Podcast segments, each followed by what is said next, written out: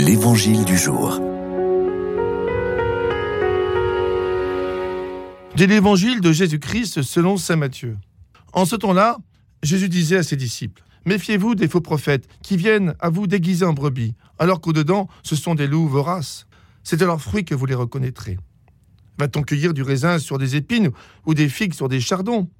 C'est ainsi que tout arbre bon donne de beaux fruits, et que l'arbre qui pourrit donne des fruits mauvais. Un arbre bon ne peut pas donner des fruits mauvais, ni un arbre qui pourrit donner de beaux fruits. Tout arbre qui ne donne pas de beaux fruits est coupé et jeté au feu. Donc, c'est à leurs fruits que vous les reconnaîtrez.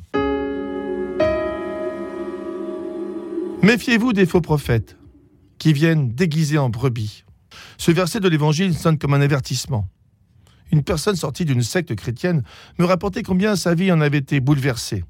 Si au départ l'accueil fut chaleureux, voire extrêmement familial, la suite va avoir une emprise forte sur tout ce quotidien.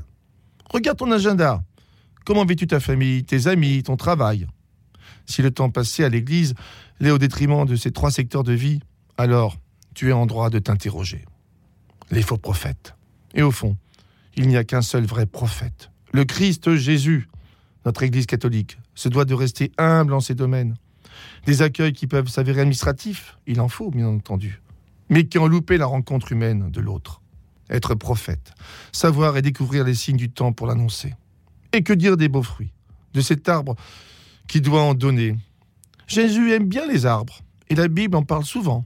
L'olivier, le figuier, le térébentier, le cyprès, le châtaignier, le cèdre, le ricin. L'arbre sous lequel on peut se reposer. L'arbre qui grandit, qu'il faut entretenir ou laisser la croissance au beau vouloir du ciel. Entre terre et ciel. Planter un arbre afin que ses racines en soient bien nourries. Comment développons-nous notre foi? Ouvrons-nous la Bible? Avons-nous des moments de prière personnelle Aimons-nous rejoindre le rassemblement communautaire de l'Église le dimanche? Travailler notre foi. L'arbre donne des bons fruits. Cette année, j'ai planté plusieurs arbres, fruits dans le jardin paroissial. À peine deux ans plus tard, l'un des deux cerisiers a donné autant de cerises que de feuilles, alors que le deuxième, très peu, mais qu'elles sont bonnes, ces cerises à lui. À quoi reconnaître notre foi? À notre charité, notre temps passé à celui ou celle qui n'en peut plus? À l'imprévu, celui qui n'est pas attendu? À ces gestes d'un quotidien qui construit l'homme et qui nous réconcilie avec nos frères et sœurs. Alors peut-être, les bons fruits prédéront-ils au Seigneur?